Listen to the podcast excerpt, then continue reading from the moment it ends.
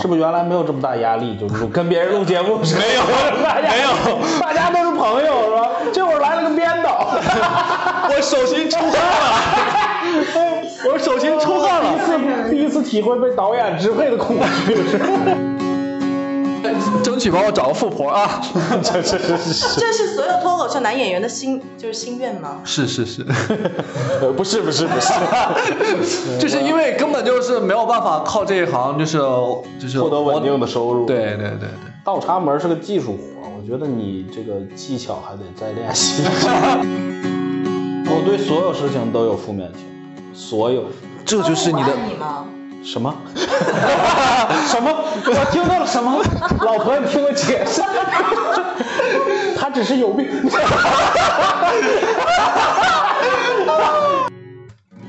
Hello，多大点事儿的小伙伴们，大家好，嗯，欢迎大家来收听这一期的节目啊，我依然是你们的主播 Jalen。那这一期我们厉害了啊，我们哎怎么变 变成无聊斋了？哎，好，这一期我是六兽是吧？这一期呢，我请到了非常厉害的两位嘉宾啊，就是呃，一位是我们的专业的脱口秀演员，哎，别别别，不专业不专业不专业的脱口秀演员。另外一位呢是我们这要怎么说？我没有办法去介绍他，他有太多的 title 了，就等一下让他来自我介绍一下好吗？那首先先有请出呃我的呃第一位朋友是来自内蒙古的我们的脱口秀老中医季鹏，欢迎嗯，大家好，大家好，大家好，来跟大家介绍一下自己。我就是六月份来的上海，现在做无职脱口秀演员，就是混口饭吃。原来在内蒙是一个医院里面的中医，老中医，嗯，不老，九零后，九零后中医，那你为什么看起来像个七零后啊？那谁知道呢？我从小就长这样。啊，好好好，等一下你们可以听到季鹏非常幽默的一面啊。开场完全没有展示出来自己啊，因为这个画面你们看不到他自己到底是长什么样子。但是我我第一次见到他的时候，我就觉得好像他是我哥，你知道吗？就这种感觉。呃，然后呢，接下来我们来呃邀请出我们第二位嘉宾，呃，隐形人。Hello，大家好，我是隐星人。你知道就是为什么主持人不好意思介绍我吗？就是完全不熟，你知道吗？我这是第二次见他。自来熟，自来熟。在这种情况下，他真的是没有办法介绍我啊。呃，跟各位报告一下，自我介绍一下哈，我叫隐星人。嗯，在我的前三十年的生活里头呢，过着一面 A 一面 B 的这个人生。A 面是我在阳光下享受着各种荣耀，我拿过国际潜水小姐的亚军、泰拳的冠军，然后是一名心理咨询师，然后同时呢拿过很多的教练资格证书，比如说潜水教练啊、肚皮舞啊、钢管舞啊各种教练 whatever。好，呃，我还是一名退役的军人。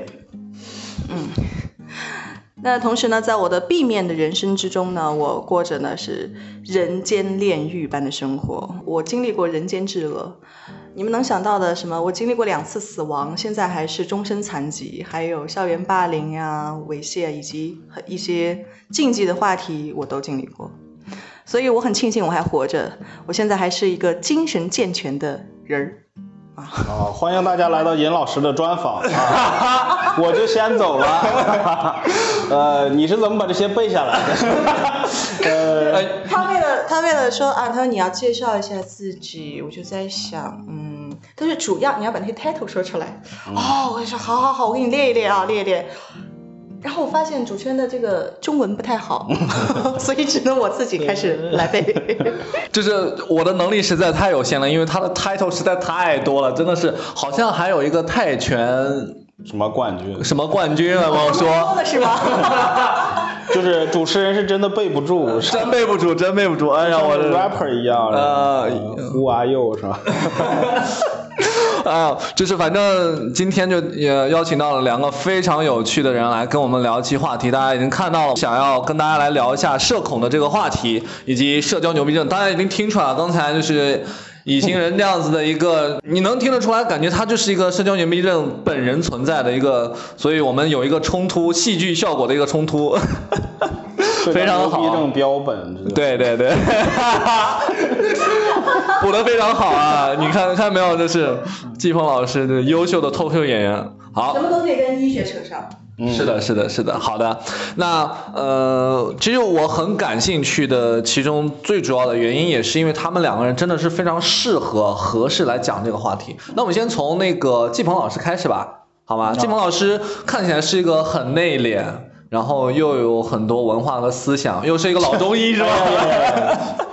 文化和思想，哎呀，我的天呀！来吧，来吧，就是来讲一讲你自己对于社恐的一些理解，然后你有一些什么样社恐的故事可以跟我们分享？社恐，我就说我自己吧，我就是我不知道自己算不算社恐，就是因为我讨厌敬酒，你知道吗？就是在单位或者在家里头，我不知道，我妈从小为了锻炼我，在家庭聚会的时候，要说你在就只有六个人，我舅舅我舅妈这种六个人的聚会，然后他说你站起来敬酒，所以你喜欢吃罚酒？这是个什么破段子？就是，就我们这种专业的脱口秀演员，听着这种东西就会翻白眼儿，你知道吗？我眼睛现在有点疼。啊，就是，我也讨厌，我也很讨厌，就是就是六个人，有什么可敬酒呢？感谢他妈的，感谢舅舅舅妈今天莅临我们这个聚会的现场，是吗？是，就是他他说就是要饭局不能干吃，要敬酒就要说一些场面话，啊，是酒是湿的，所以要吃。你忍，你控制一下，你忍一忍，你把你那咖啡沏一沏，你忍一忍。不行，你这个梗太破了。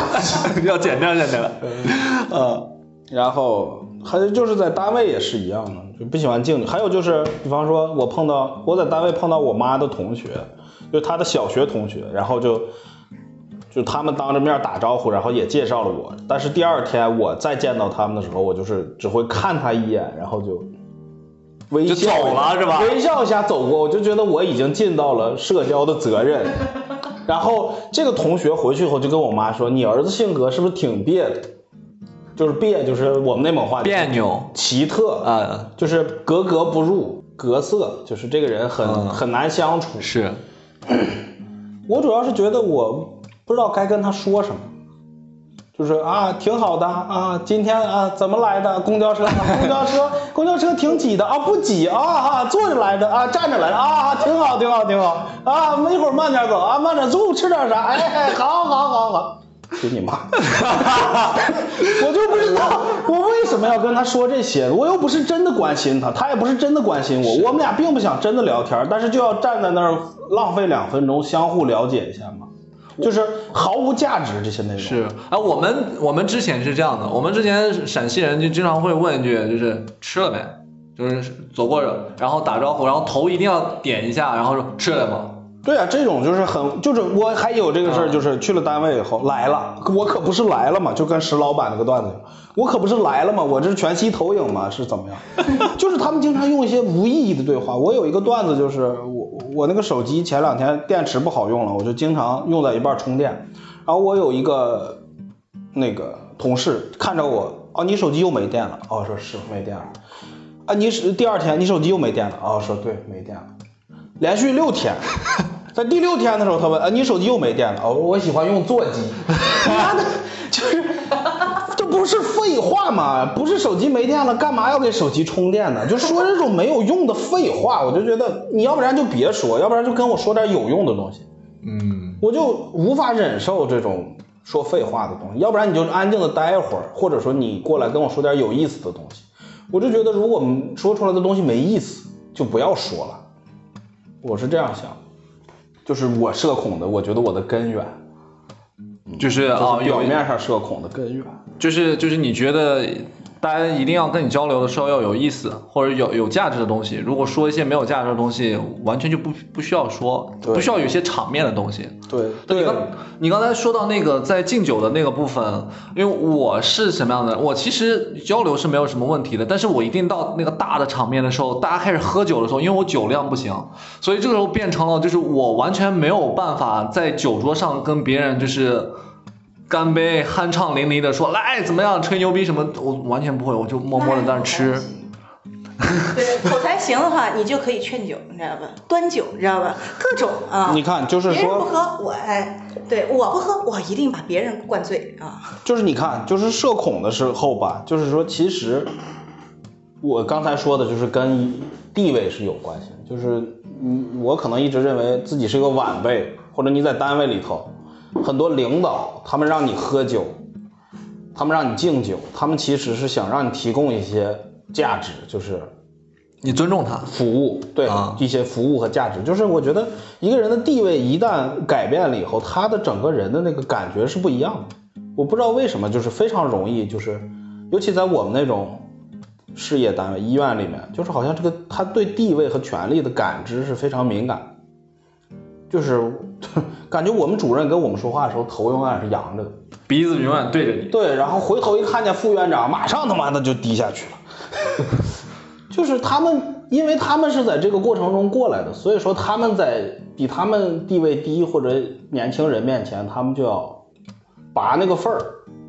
按北方话说，他们就企图让你提供一些让他们感觉舒服的东西，但是我又不喜欢提供这些东西，所以说我在酒桌上就尽量让你别看到我，就像是老师点名不发言的学生一样，是吧？你别看我，是吧？咱俩谁也别招谁，谁也别惹谁，是只要我不得罪你就行了。我并不想从你那儿获得什么东西，对，我并不想让你什么提升我、重用我，你只要别看到我就行了。咱们俩谁也别惹谁就行了，这是我一贯的行为处事的方法。对，季老季鹏老师刚刚说的那一点，尤其是我从部队退役之后，我有一段时间，呃，进入到刚入地方社会的时候，进入到一个职场，我那个领导就特别喜欢带我去各种应酬，然后每次会跟别人说啊，他是部队出来的。然后这个时候，所有人都会心领神会的来一句：“那你酒量一定很好。”啊，然后酒过三巡之后，他们又说：“哎呦，那你应该是文艺兵吧？来，给我们表演个节目。”我靠，好像就是我整个军旅生涯就是为了这一刻来供他们享乐的。哇，我真的是特别，刚开始我小嘛不懂事，是是哦，他们对咱们解放军是有什么误解吗？是这对，就是可能是对我个人吧。你这个范儿，然后呃，确实可能容易被人造成误解。你要小心一点，好在我也是太喜欢了。没有，我的意我的意思，你你刚才说的那个点，我也能感受到，就是比如说啊，你是部队的，那你一定可能喝；然后哦、你是北方人，你一定可能喝。就莫名其妙，部队不是不允许喝酒？对呀、我们部队不让喝酒的。对呀然后就好像我们天天在部队就是不训练别的，就是训练就是喝酒的，就是这种感觉。很诡异。对，很诡异。然后，呃，而且那个时候的就我我小时候小，我不不懂拒绝。如果是违的违的心的是去敬酒的话，会很难受。对，所以他选择的是逃离的方式。我就感觉很尴尬，就是咱 喝一杯吧，是吧？就是感觉我并不是真的感谢你或者怎么样，只是出于社会的一种归属约束，说咱俩喝一杯吧。就是就是我永远找不准这个时机，就什么时候我要去敬酒？是，我也我也是。很很诡异。就是为什么不吃菜的时候，哎呀，就很难受啊？对这种这种场面对我们来讲真的是很难受，就是你跟他又不熟，对，而且你还要跟他敬酒，因为他是你的领导，你又不能弄得很正式，又不能不正式，你在说话的这个分寸上面又把握不好的时候，就很难。对我，我还想说，就是社社恐可能也是能力问题，就是你做不到这些。有有些人就有些人啊，我旁边这位，他们就天然的非常擅长，或者是就把握那些细节是吗？就是适应做这种事情，觉得让大家都很开心，都很舒服。但是我就做不到，我或许说我能做到，但是啊，我做不到。准备要肯定自己，又否定了自己。啊，我我肯定做不到。啊，所以其实你你的社恐对你的生活来讲，你刚才讲了那么多，就是给你带来的麻烦，有什么益处吗？没有益处。我觉得肯定还是做一个所谓长袖善舞是更合适、更好的。是吗？嗯，当然了，因为我觉得不是所有的工作，它都一定需要有一个外向的人，就可以很 social 的人，社交牛逼症患者这样子的人，然后去做一些东西。他有些耐不下不影心来去响他们的。工作呀。就是说，你擅长社交，你有很多面子上过得去的朋友，或者他们不交心，但是他们会帮你这样的话，他并不影响你工作呀。就这件事儿对你的工作和生活是没有影响，但只是你擅长做这件事情。就像你擅长打篮球，是对你生活有益的，但是你什么特长都没有，肯定是不易的，对吧？嗯嗯，我我觉得就是像比如说像你这种比较内敛的性格里面的话，其实对于做一些要很细心、很耐得心、能沉得心来做一些东西，做长线的东西，其实是比一般的这种很浮躁的人、飘在空中的人要做得更好一些。不冲突吧？我觉得那些那些有的科学家不也好几个女朋友，也是非常善良。对，有一个科学家谁来着？忘了。杨振宁是吧？不是杨振宁，你这么说，这也不是对，爱因斯坦也算嘛。但是就是有那也是有特别那种长袖善舞的科学家，他们也不耽误自己的科学研究。但是就是，他说咱们只是听出来了，就是季老师呢，其实真的不想自己再成为一个社恐人士，他真的是希望可以开春自己的第二春。那倒也没有，毕竟九零后长成七零后的样子，那倒也没有，听起来太扎心。那倒也没有。我只是说觉得我社恐没有什么益处，就是谈不上益处。如果说你说是因为你足够的敏感和，就是说你足够的敏感，然后你变得社恐，这个敏感对你可能是有益处的，但是社恐本身对你是没有益处的。是对，那就我特别理解敏他感。他这个话，就是我慢慢从不想说话变成了社恐，然后变成了自卑，然后会慢慢往下坠的一个感觉。就有很多人会走这样的一个路线，对，当然季腾老师不是。但是我如果是一桌子人都是，嗯，坐在一起，比方说大学室友刚见面的时候，就是由我来打破尴尬。我会，我我大学室友第一天见面的时候，我就坐在凳子上，组织他们，就不是我组织，我就一个一个问你是哪儿来的，你是哪儿你是哪儿来的，你知道吗？这这是好，记住了啊，就我们六个人啊，提谁都不好使。不不不不不，这个是这个是那个脱口秀主持人让你哪儿来的吗？就是哎，你们俩什么关系？我是一个内蒙人嘛，但是去了长春那一天，我就变成东北口音了，然后我就开始跟他们用东北话聊天儿。然后聊完以后，他说：“那你是哪儿的？”我说：“我是内蒙呼和浩特的。”你不像啊，你像个东北的。呃，就是因为不知道怎么样，就是我我人来疯，其实我是啊，对，基因里头人来疯的那种。嗯，就是你让我你让我随便说的话，我就会永远停不下来，一直说。社恐有很多面，其实只是你其中的一面。因为我可我们可以做一些，我有准备了一套题，就是你到底是不是社恐，你的社恐程度有多少，我们可以就跟观众朋友们我们一起结果发现我根本不社恐，是 吧？来测试。只是以为自己是听完之后觉得，嗯，好像季鹏老师不太属于社恐的人群。我我只是说嘛，我我并不知道我自己是什么，我只是觉得我讨厌敬酒，讨厌跟不熟的人打招呼，讨厌跟领导攀谈。对，他讨厌的那些都是他的个人性格里的特征，或者是他的一个做人的原则。所以社恐是一个。更严重的问题，是就是无法被纠正的，无法那个什么的一种心理的是心理的一现象项，对对，现象更加于归于疾，就跟周奇墨昨天那个选择困难症是一个严肃的疾病，是是 不要随随便便就说自己选择困难症，哎，他说这一点，我延伸一下，真的是很多人会觉得，就是说，因为密为集恐惧症。嗯不是 他因为觉得自己没有什么出彩的，所以又想跟大家聊一些什么话题，就会说我是社恐。哦，会有这样子的人吗？对，会有人在他平平他他已经知道自己是个很平淡无奇且有一些自卑的人的时候，他希望给自己多一些关注，多一些嗯，这是什么表现型人格？真的，很多人的心里会这样子的。我既然没有那么突出，那我找一些大家都共同敏感的话嗯题，或者大家都哎探讨的这个热点词汇，摁在我的身上，好让别人说好让别人哦，你怎么对，更寻求更多的关注。这不是社恐？久而久之，你知道吗？他会真真的给自己麻醉，说我真的社恐，我社恐的。哦，那我社恐的人该什么样子？我要做成社恐的这个样子。那这个就不是社恐，这是表演型人格对，表演型人格。人真的很容易麻痹自己。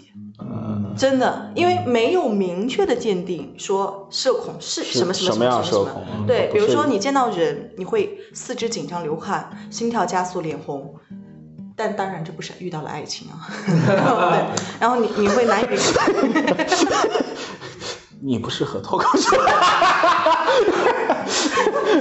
哇，这么严肃的时候，季鹏老师，我知道了，我以后一定明确好自己的定位啊。那呃，对于年轻人来讲的话，你自己，我因为我觉得你自己的状态，整个人就是社交牛逼症本人。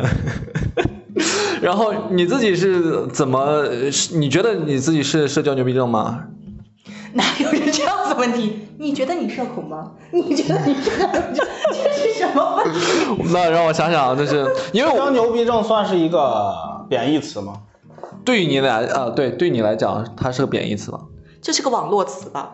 我就问你是不是贬义？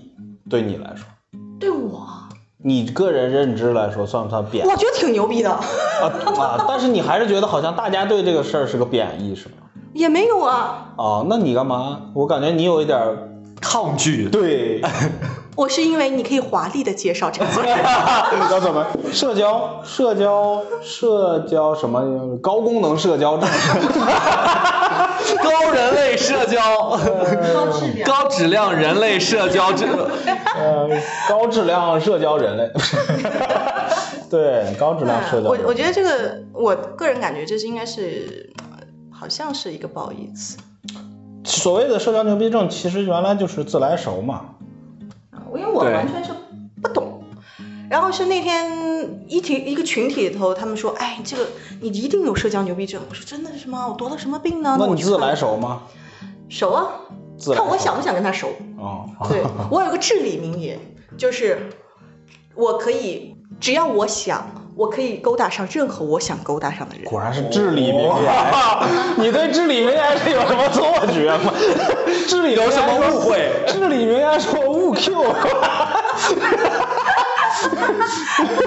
就你这句话是一个非常有漏洞的话，你知道吗？然后你乍的一听，你觉得哇操太牛逼了，他一定社交很厉害。但你想，前提是我想，那我也可以不想，我勾搭不上他，我就说这是我不想的。嗯，万能的。那你就是呀。嗯啊，那你就是所谓呃正常意义上的社交牛逼症。对你有什么你有什么故事，然后可以跟我们分享吗？就别人怎么说你才才会觉得你你就是对，是什么情况因？为我对这个概念真的是啊定义也不是很准确，但是我做过两件，不只是两件事，是我整个牛逼人生过程各种 地方，大家告诉我的。有一次我在广州，呃，那个酒吧里头呢，嗯，不是很大，但是也有一百多号人吧。嗯，我就约了一个朋友，因为我在广州我不认识人，我就认识他一个，他就叫他另外一个朋友。我们当天晚上就在喝酒他，是一个牛是吗？不认识人。然后对那两个男孩嘛，然后喝的时候过程之中呢，总共又来了一个男孩，我们就其实总共是四个人，有一个人是不喝酒的，那你们四个人相互认识吗？我认识他们三个，哦，然后呢？然后他们三个他们三个互相不认识。呃对，呃有两个男生是认识的，对、哦 o k 哦然后好，重点不在这里，重点是在于，我们就在那个吧台的位置，嗯，然后我一一把这个酒吧里头所有的女性，是所有的女性带过来我们这边跟我们三位男士喝酒。你是怎么做到的？临走的时候就毫不夸张，然后他的那两个认识的男孩说：“缺姐怎么什么人都认识？他不是说他在广州不认识人吗？”他说：“啊，那那肯定他没告诉我们吧，就是嗯。”然后我们在临走的时候，嗯，就说：“那我们现在去吃夜宵吧。”我们四个人就往进出走。他其中那个朋友就说：“哎，咱们刚刚那些那些姑娘们不带吗？这一屋子的人怎么办呢？是咱们四个人先过去吗？啊？”呃另外一个没有喝酒的人说：“这是他在现场刚刚认识的。”哦，他们就震惊，哇，震！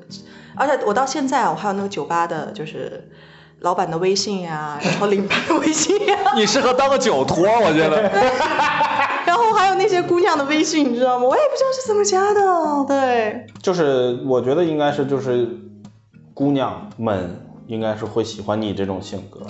谁说男人不喜欢呢？我就说，哎，你看你这个人，我说姑娘喜欢，就没说男人喜不喜欢，对不对？嗯呃，对，我就是好像会觉得他这个人不危险，首先，而且其次觉得这个人很欢乐，很好打交道。嗯，对我我很热络，很喜欢大家一起玩呀，尤其在聚会的时候，大家一起玩啊，或者是让每个人都稍微可以自在的在这个环境里头。啊，这个我会觉得，我会更加关注于，就是，哎，你有没有不开心啊？如果有一个人在聚会里头他不说话，或者一个在角落，我就会主动走过去，我就问问他，跟他一起喝，对，无论是喝喝茶呀，喝喝酒啊，勾搭一下。感觉像个大姐姐，然后去照顾整个，就是这种这种性格特点，就是掌控全局，然后就是你们每个人都必须给我开心起来。母性的光环。对对对，我跟我教练就我打辩论嘛，然后我跟那教练有时候每次我们进训练营的时候，他就说，第一也靠你了。我说 OK，我很适合去做破冰，嗯，很适合去做做一些就是调节剂的一个工作，嗯，然后第二件事呢，就是我之前我把我的朋友因为分得很清楚嘛，所以呢，我会。有时候加了一些新朋友，或者半年以上不联系的老朋友，我就会想办法把他们聚在一起。我想熟悉一下。以前我就搞了一个叫做“太太的客厅”，嗯，我每周会请十二个人，然后来我的民宿吃饭，大家一起做火锅啊，或者干什么，就是。一半新朋友，一半老朋友，大家互相介绍认识。我觉得他这可以作为一个社交平台，你知道吗？社交平台，而且你要要一定要人 A P P，对对 对，而且而且一定是就是要有财力支持的，才能做这些事情，什么大家来喝吃玩什么的，才能进入隐形人的朋友圈。哎哎，对，吃吃喝喝花不了多少钱的。嗯。这样吃吃喝喝反而我们说的是能进你个朋友圈，必须得是太太是吗？呃，不是不是不是，那倒不至于，估计像我这种夫妇就太太了。啊，我觉得他特别适合就做那种相亲平台的那个，就媒娘、媒婆、红娘，就就就拉这些朋友，就是解决单身问题，你可以发财哦，你靠这个。我是拜托吧前任这个综艺的，就是情感顾问。我也是世纪佳缘跟那个呃真爱网的那个情感。你下次要说你适合干啥之前，你先问问他你干没干过，以防他说他胖他就喘，你知道吗？记 太多没有办法，你知道吗？妈呀！你不要说我觉得你适合，你应该问你有没有尝试过，他就会告诉你我是这个领域的权威。而且你知道吗？我必须再往上走一个台阶啊！我要摇摇我的小尾巴。我告诉大家，我有个徒手点鸳鸯的功能。说，我我我我们内蒙只有手指羊，你知道吗？我要吃这一只，你是嗯这两只都给我蒸一下。真的，我看到一个人，就是一个男性，然后或者一个女性，他们只要跟我说，哎，我我单身，嗯，我想找个对象，我的对象。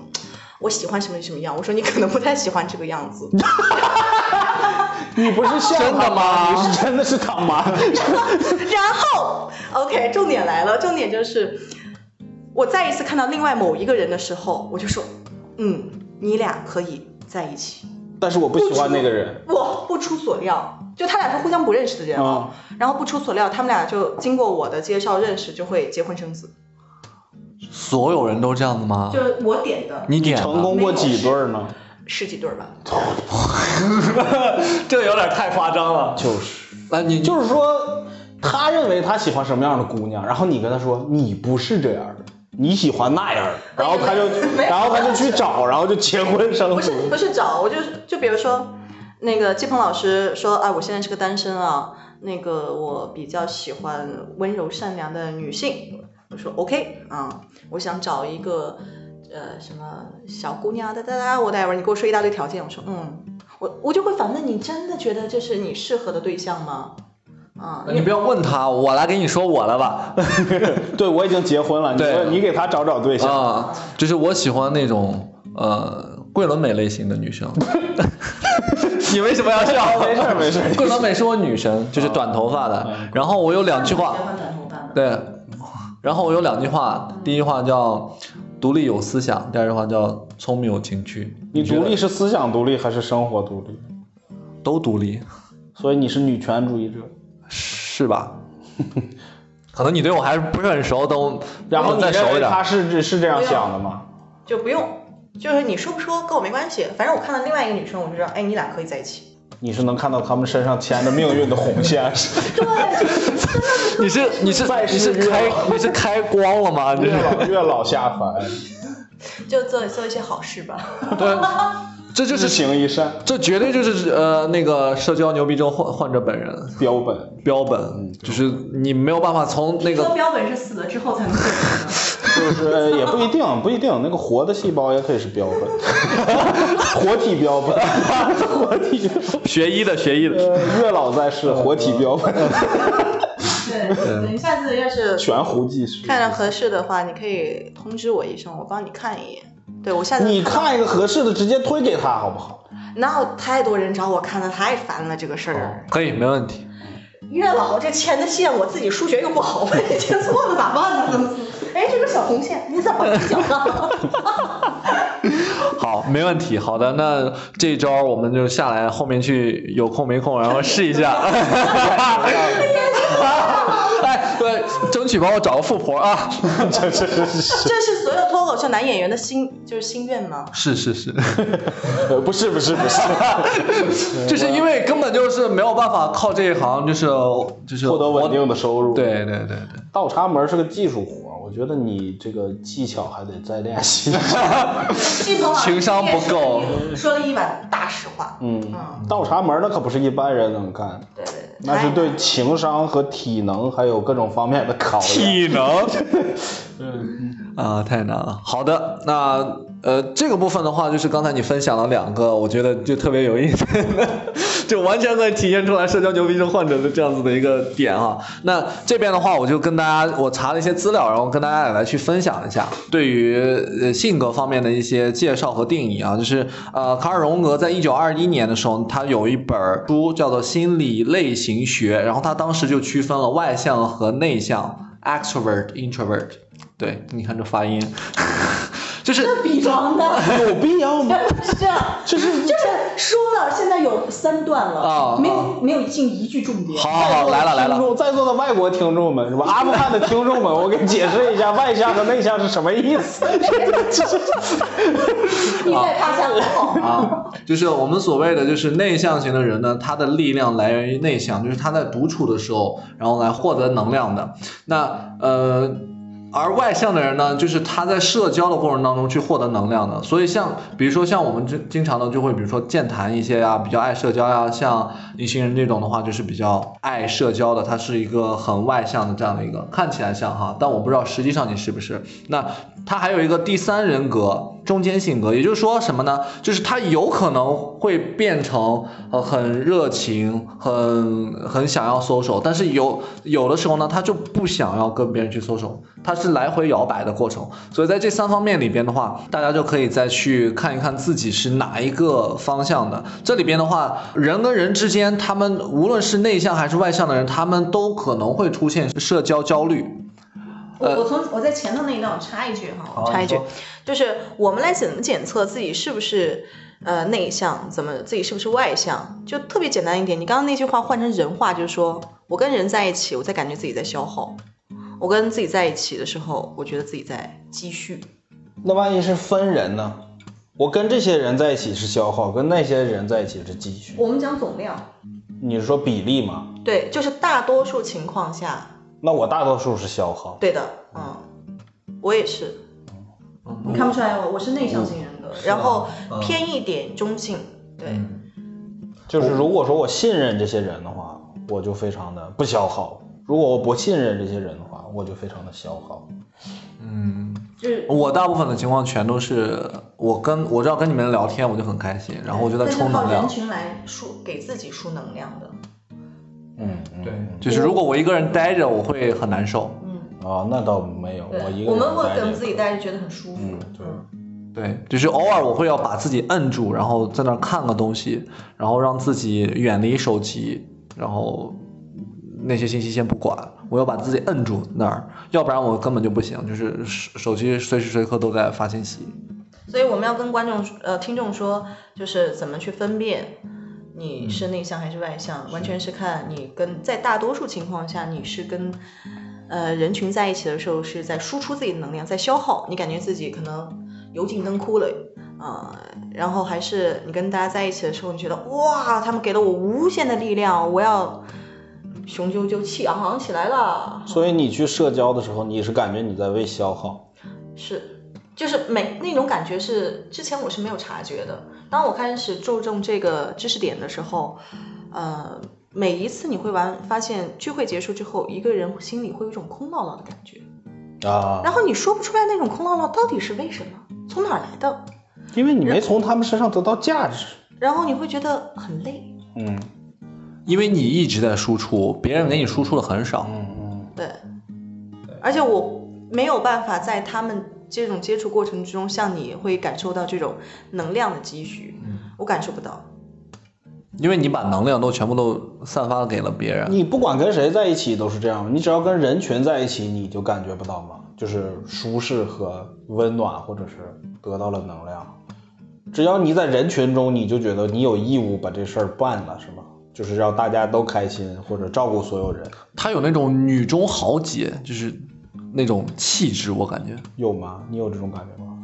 这个问题太大了。就比方说你你跟你三四个你你跟三四个闺蜜在一起，你也感觉不到轻松放松，然后聚会完了以后，你感觉到快乐和幸福，单纯的。有那种情情绪，有那种情绪，但是你仍然会觉得累。但是跟个人的能量感的升高或降低明显是降低。那你你你主要是能量太多了，你知道吗？然后，但是我能跟自己在一起的时候，感受到自己的能量在一点点、一点点、一点点积积蓄，啊，在充满，像给自己充电一样那种感觉。然后充电充满的时候，我就 OK，我又可以出去释释放能量了。关键它能量太强了，你知道吗？是没有，因为我老给自己充电，那个手机的问题。你自己圆回来了，还给我来个 callback，是吧？叫回来。呃，跟阿富汗的观众解释一下，callback 是叫回来的意思，有一个高端的喜剧技巧。呃，真的是很厉害啊！就是，当然我在这里边还要继续给大家去再扩充一点知识点啊，一点点，就是，呃，其实呢，就是，呃，随着年龄的增长的话，我们会意识到的就是自我意识跟社会认知关系这两个词的话，是也也是需要大家去理解一下。就自我意识是什么？什么是自我意识？就是简单的理解成你自己受到别人的评价的时候，你的敏感程度高还是低？敏感程度很高的话，你脸啪就红了，这种自我意识会非常的强。嗯，对，然后另外一个是社会认知能力，就是社会认知能力，就是说你自己的察言观色的能力，你察言观色能力很强，你的认知能力也很强，所以你这个时候社交就会很痛苦。别人给你脸色，你马上就感受到了，你就很痛苦，然后你就不想要跟别人社交了。这个时候你就慢慢就可能变成一个社恐。但是如果你是一个，呃，你的自我意识很弱，但是你认知能力很强，但是你这个时候就是社交牛逼症患患者，你因为你再怎么说，我跟我说的任何事情，就是只要我不尴尬，尴尬的就是别人，这就是这类人。但是他不是，隐形人不是，他是他是敏感，但是他可以把所有东西都搬回来，对吧？对但是我就是你说那种，我想到一个，我想到一个尴尬的事儿，我就会骂人，我就会突然在地铁 那种感觉，就会非常尴尬的那种受不了。然后就是别别人别人就是对我的态度，我能感觉到。对，就是我会试探你对我的态度，如果你对我态度好呢，我就跟进；如果你对我态度不好呢，就算了。就是没人可以得罪我两次，你知道吗？就因为你只有一个机会，你只要错过了，你只要你只要得罪我一次，我就把你划在我的线外。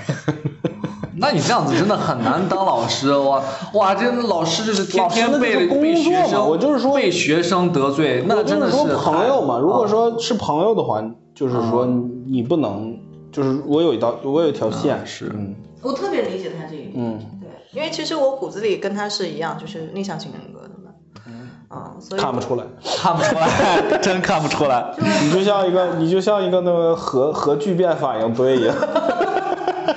就没有人会想到一个内向者，然后可以在一个酒吧里边，然后拉着所有的妹子，然后跟着他那一桌的三个男的喝酒，你知道吗？我也希望成为那三个对对对对，我也很想成为那三个男的里边其中一个哎，有这样的姐妹儿真的是太牛逼了。她就是一个太太阳，是吧？之所以还没有爆炸，是因为被控制住了。所以，哎，对，说到这一点，就我之前不是说了吗？我把我朋友分为好几类，就像你说的，给自己画那条线一样，嗯我就特别理解，因为有些朋友。当我很混淆的时候，我之前就哎，我又把你当闺蜜，又把你当这样那样，你会想要的很多，很很敏感。然后他可能只是自己心情不好，但是他没有给你好脸的话，你会觉得是不是我做错了什么？嗯，对，就是说我对你怎么样，你必须得对我怎么样。如果我对你这样，你对我那样，那就那我就不会再对你这样。是明白我意思？明白 明白。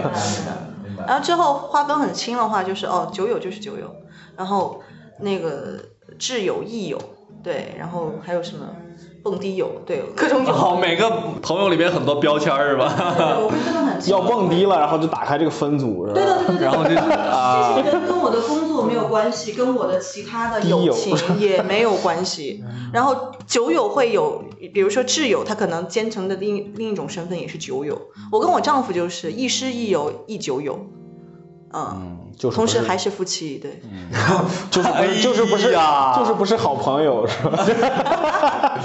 哎呀，被撒狗粮撒的真的是。嗯然后，所以我们的主持人是属于典型的社交牛逼症，但我其实不牛逼啊因。为你刚刚说那个知识点的话，就是你自我的认知感受感受不到，你只想疯狂的输出。他是他是企图牛逼，但技巧不足显。是是是是是没有办法的，就是我我好想牛逼啊，但是不足以让自己牛逼起来。但我觉得，就是随着年龄增加，自我意识慢慢的增强，之后开始会觉得好像那个面儿啊，那个藕包啊，就放在那儿，可能会有点说啊，偶偶包是什么馅儿的？偶 像包袱包是吧？啊对，你看现在的偶像现在的偶像家里都没有镜子吗？不是。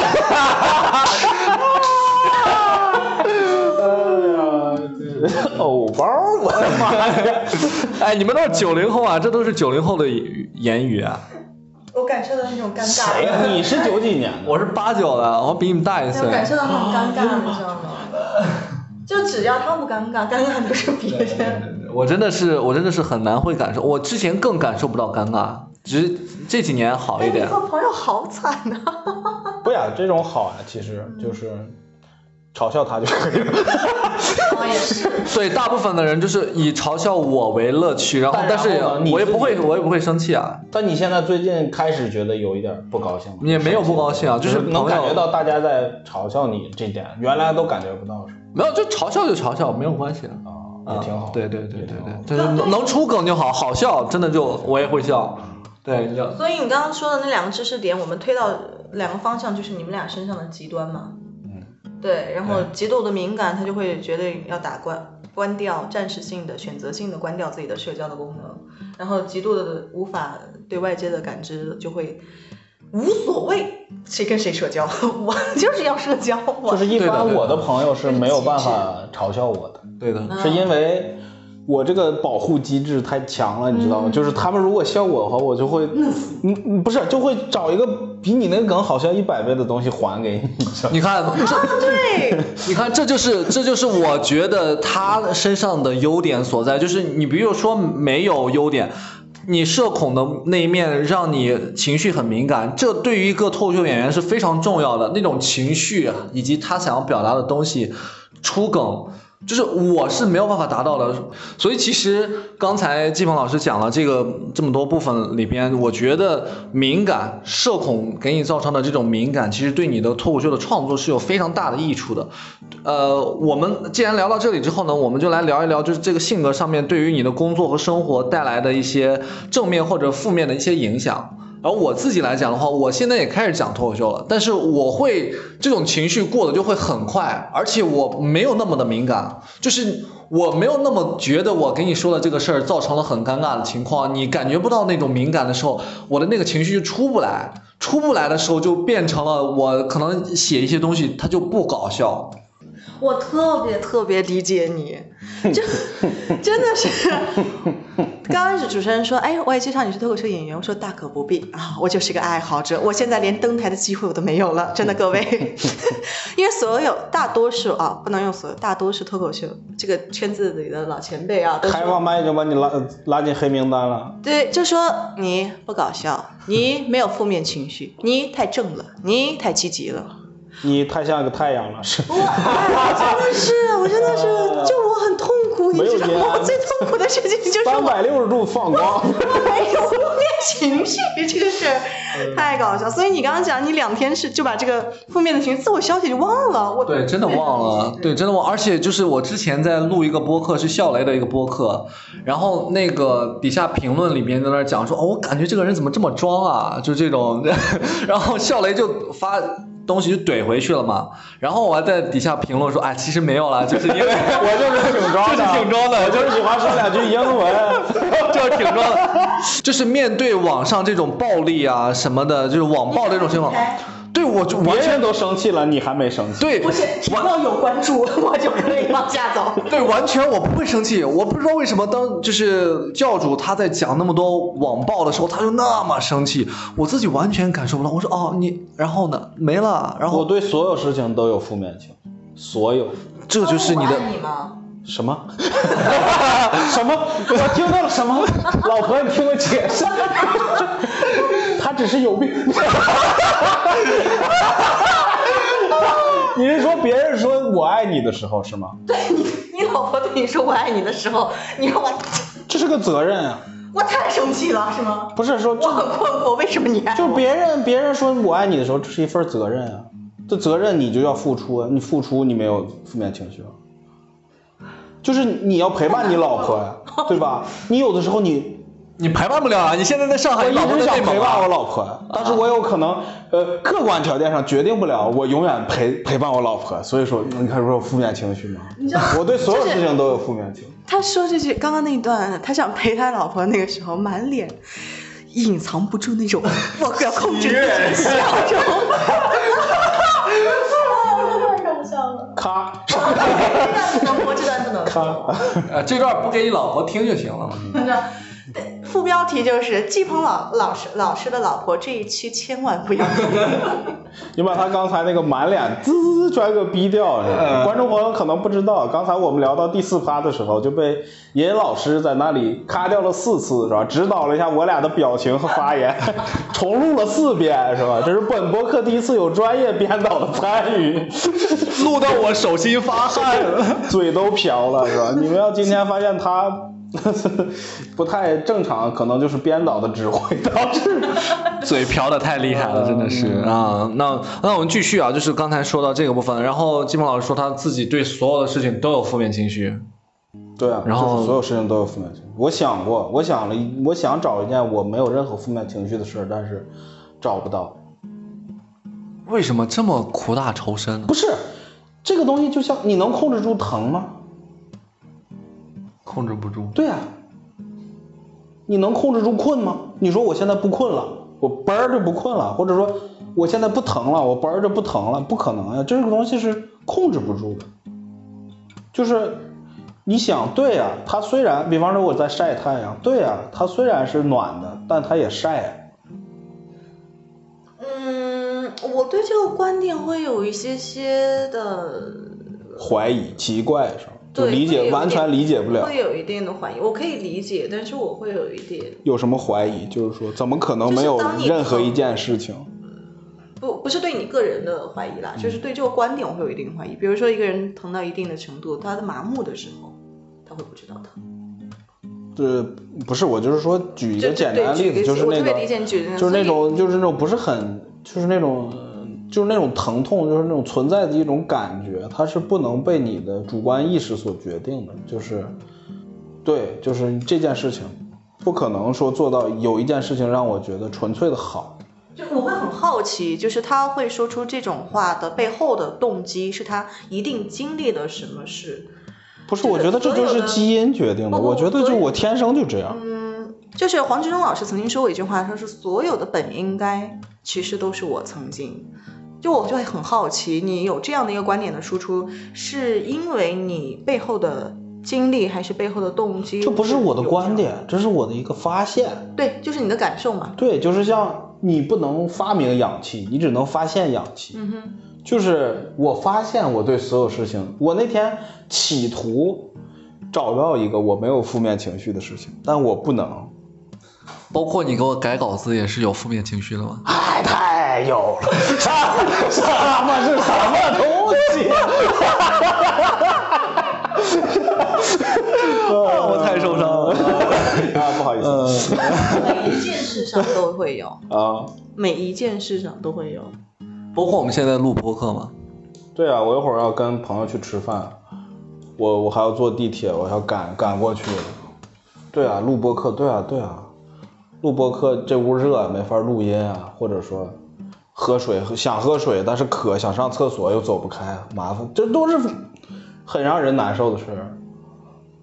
我我我真的特别建议他去参加一下我们清华大学的这个积极心理学的培训。原来他还是清华大学的呀！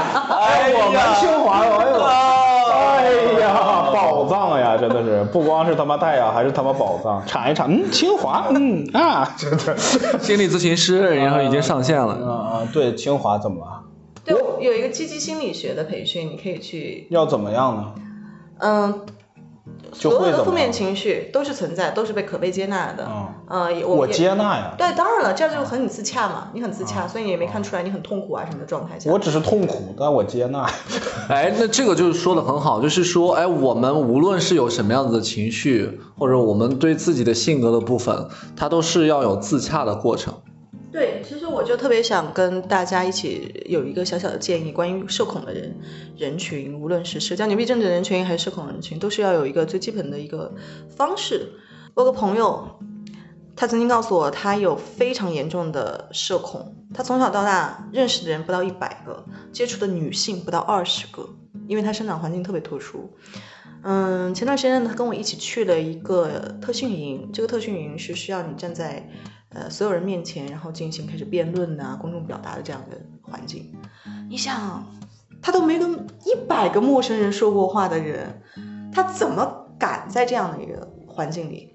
然后当天他就非常生气，然后对我发火，他说：“哦，你这是要把我逼到自闭？你怎么可以带我来这种地方？我太受不了了。”我说：“你请忍耐一下，好不好？我们再往下待一天。”如果真的你决定你待不下去的话，那你离开没有问题。但是如果你发现其中某一个过程里头，你有那么一刻享受，有那么一刻找寻到自己的存在感，你往下试着去发现一下，好不好？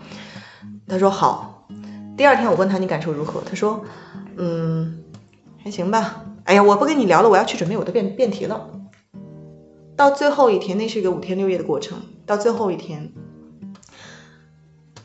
他在站在台上，在泛光，底下的男男女女都在说：“哇，他太棒了，他太幽默了，他太如何如何了。”用了很多赞美的词。他整个人在那五天六夜之后，完全一个大的转变，从曾经的沉默不语、天天只玩游戏，到现在的他很乐于去为自己未来去思考，然后去愿意跟不一样的人打交道，然后存在自己的。缺点也察觉到自己的优点，知道自己就是本是如此，就很接纳自己。然后如此之后，嗯，他说：“原来我身上也是有闪光点的，原来我也不用因为我不会某件事情而刻意去讨好或者躲避某些事情。”所以。我不太认为他所认为他自己有非常严重的社恐的这样的一个症状是真的存在的，他只是内心里头有一些相对的障碍，他需要，呃，接下来我们就会说到，那么我们如何走出所谓的社恐的这样的一个过程？那第一步呢，就是你需要与自己有一个平视，内心的平视，你要存在自己的敏感，你要存在自己的自卑，你要存在自己的所有的一切的。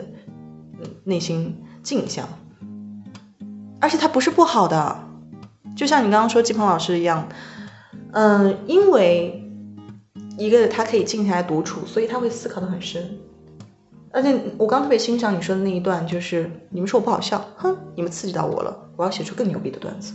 嗯，就这种人是在就是反向的性格里头是是做不到的。但是我我觉得我我接纳呀，我接纳自己，我觉得我这样挺好的。我只是讨厌敬酒，我只是讨厌。对他只是你是讨厌的那个事件跟行为。对。但但是这个并不是你的症状。哎，我想知道你说的这个朋友就是从小在少林寺长大，然后上私塾的那个人吗？对，他为什么去少林寺长大呢？是在少林寺山脚边上长大吗？还是里头当和尚？当和。尚，就他在习武，他练武术。然后他接受过正规的呃学校教育吗？嗯，可能小时候吧，小时候幼儿园啊，小学一年级啊。然后呢，私塾是学什么？四书五经吗？对的。哇他现在都写的是繁体字。哇，那其实他有点跟社会脱节是吗？是啊，对呀、他那就是说他本质上不是内向的人，他只是是被养育成了内向的人，或者说他没有机会知道自己是不是内向的人。嗯，我觉得第二个说法更准确一点。对吧？就是说，他他一直被教育所谓的中庸之道，或者所谓的传统文化，那，对呀、是或者是可能是他爹过于强势了。我猜这个男孩吧，他如果是个男孩的话，他肯定是他爸爸是个非常强势的人。一般的话，男孩就会躲起来，把自己保护起来。所以季鹏老师刚刚说的一点特别对，我们人在成个成长过程之中，其实我们最不了解的就是自己，我们以为自己是这样的，然后其实不一定。嗯，是嗯，对，我们在心理学上我们会有个游戏叫做就是我心中的自己，他人眼中的自己，跟我期待的自己。非常好，就是刚才我没有打断你，其实刚才有一个点，我觉得说的很好的，其实也是我当时听蔡康永的那个呃情商课里边有讲到，他是说说到的那个情绪日记，嗯嗯嗯，就是让你在表达自己想要有情绪的时候，把它记录下来的时候，这个时候你就已经把它让你自己看见，然后让让你跟自己这种情绪去和解。对，对的，我们在心理学上管这个叫做书写疗愈。嗯，或者你社恐的时候，对吧？你就像鸟鸟或者是什么人一样，你去找一个你喜欢的行业吧。就如果说你可以的，当然我不是站着说话不腰疼啊，我是说，你如果在那个环境待着非常难受，你可以换一个行业嘛。就比方说我现在成了脱口秀演员，我跟这这两个脱口秀爱好者，哎呀，我们三个脱口秀爱好者坐在一起说话，就一点都不社恐，对吧？对，嗯，嗯，对吧？你你找一个你觉得开玩笑，主要是因为你压根儿不社恐，好吗？你只是讨厌一些行为跟事件。啊，你说我不配社恐，对，妈妈 啊，我又我又对我自己社恐的人设呃有负面情绪了。有人说我不配社恐，我是我是有认识那个朋友，就是他需要上台讲 PPT，他前一天晚上就睡不着觉，然后特别紧张，然后本身这个可能需要讲十五分钟，他五分钟就讲完了，就特别害怕，就是那种就语速超快。我我也都是啊，就是这所有人都会这样。嗯对这跟社恐没关系。你你就不会不会啊啊，对他就不会啊，我不会，我真的哦，你是自我嗯对敏感度低的人。对，我有这种事情的话，我就直接我靠，来来来，就是这种，我上了上台就可以讲这种。所以好坏你也不会管啊。对，也就是我我我讲说，哎，这个这个段子他想了一半，就是我就是你从小就完全不怕上台是吗？我也怕，但是我后面慢慢锻炼着自己多了之后，就觉得好像就没有那么怕了。对，真的真的就没有那么怕，而且就是我想想的思考的范围是，哦，今天有一半儿凉了，一半儿没凉，哈哈哈哈，那还挺好的。后面就不改稿子了，就有种这种可能。所以这种就是典型的单身啊，活该他单身啊，不负责任呐、单身跟这有什么关系不？负责任啊。怎么不负责任了？你都不对观众负责任，你只管自己爽了，你也不问个姑娘的感受。那我可负责了，在这在这方面我可负责了。他不是这种真的，我跟你讲，就是内向型人格的人啊，他很，就是他的责任感比外向型人格的人要大很多。哦，我在床上特别负责任的一个人。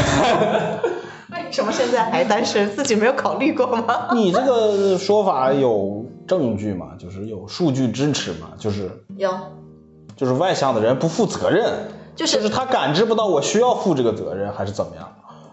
他，嗯，如果更准确的一点的来讲的话，应该是内向型人格的人对责任感会更加强烈，因为他们足够的敏感，所以他们会对责任也会足够的看重。就是内向，呃，或者或换过来话说，就是内向的人可能觉得所谓外向的人，就是他们对所谓的责任的标准是不一样的，是不一样的，对吧？有可能是，哎，这事儿应该是你来办，你为什么没在我想到之前就先帮我把这个事儿办好？或者说这是你的责任，你为什么没有做？可能是他你所谓的外向的人，他意识不到这个是需要他做。对他意识不到。对，内向的人就会想，哎，这不是你的事儿吗？你为什么没把这个事儿办好？你说的那一点特别好，就他意识不到。就比如说他，你你会上台想说，哎，我这个梗一定要让观众想，你会有这种想法吗？那你当然是你希望你每个梗都想了，是不是？你会你会有这种想法吗？如果我也是呀，问题是。但是如果不想，你刚刚说了呀，你说这个脱口秀这个东西，它是一个很特殊的东西，它是应该是另另一回事说的。你如果在生活中可能会存在你说的那个问题，因为有些人是为观众负责的，就是有些人只为自己负责。有的内向的人就可能看这个人，啊，这个人太。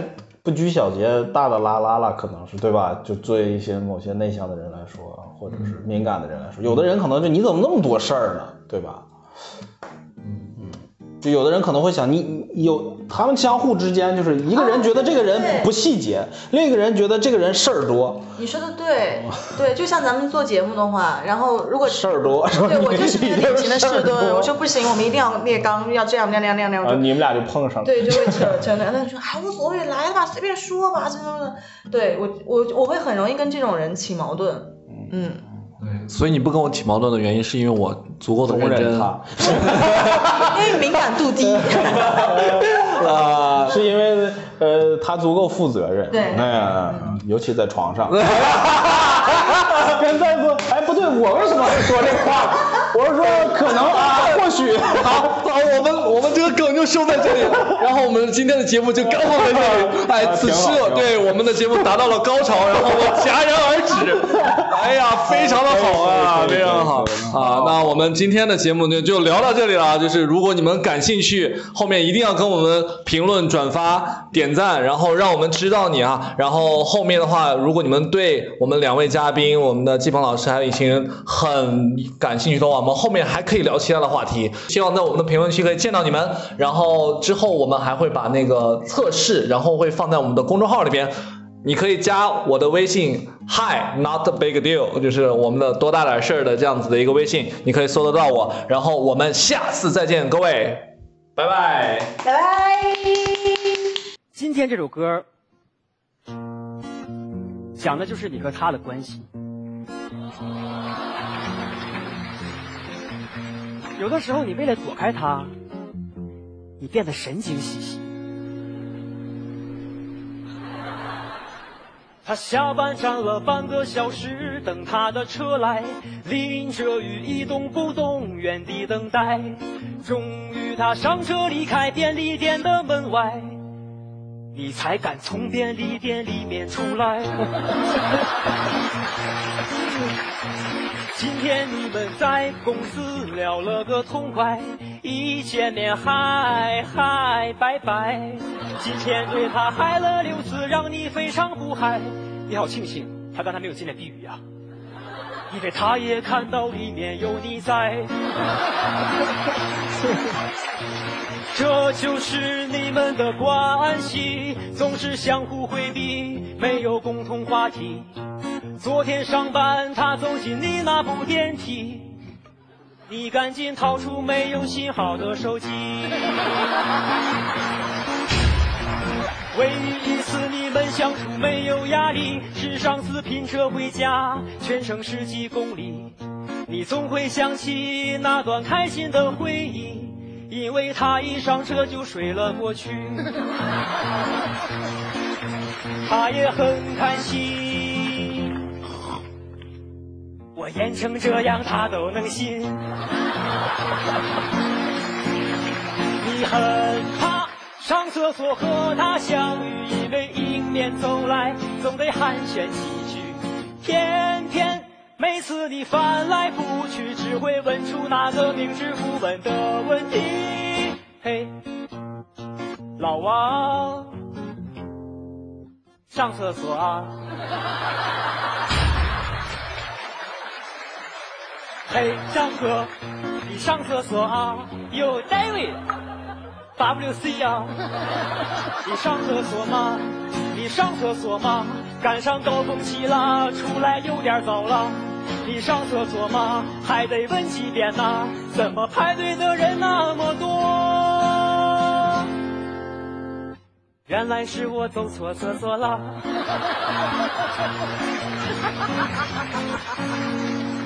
有时候你上完厕所正准备离开，突然他打着电话走了进来。四十分钟之后，终于听到他说拜拜。你想站起来，却站不起来。你总是尽可能回避和他的交谈，偏偏回家坐地铁赶上同一班。那天你绞尽脑汁和他聊了五站。哎，我到家了，下了，走了。等他离开，回头再等下一班。这就是你和同事的关系。如果谁离了职，还是会发条消息，说出自己都不会相信的那句：以后没事一定和你常联系。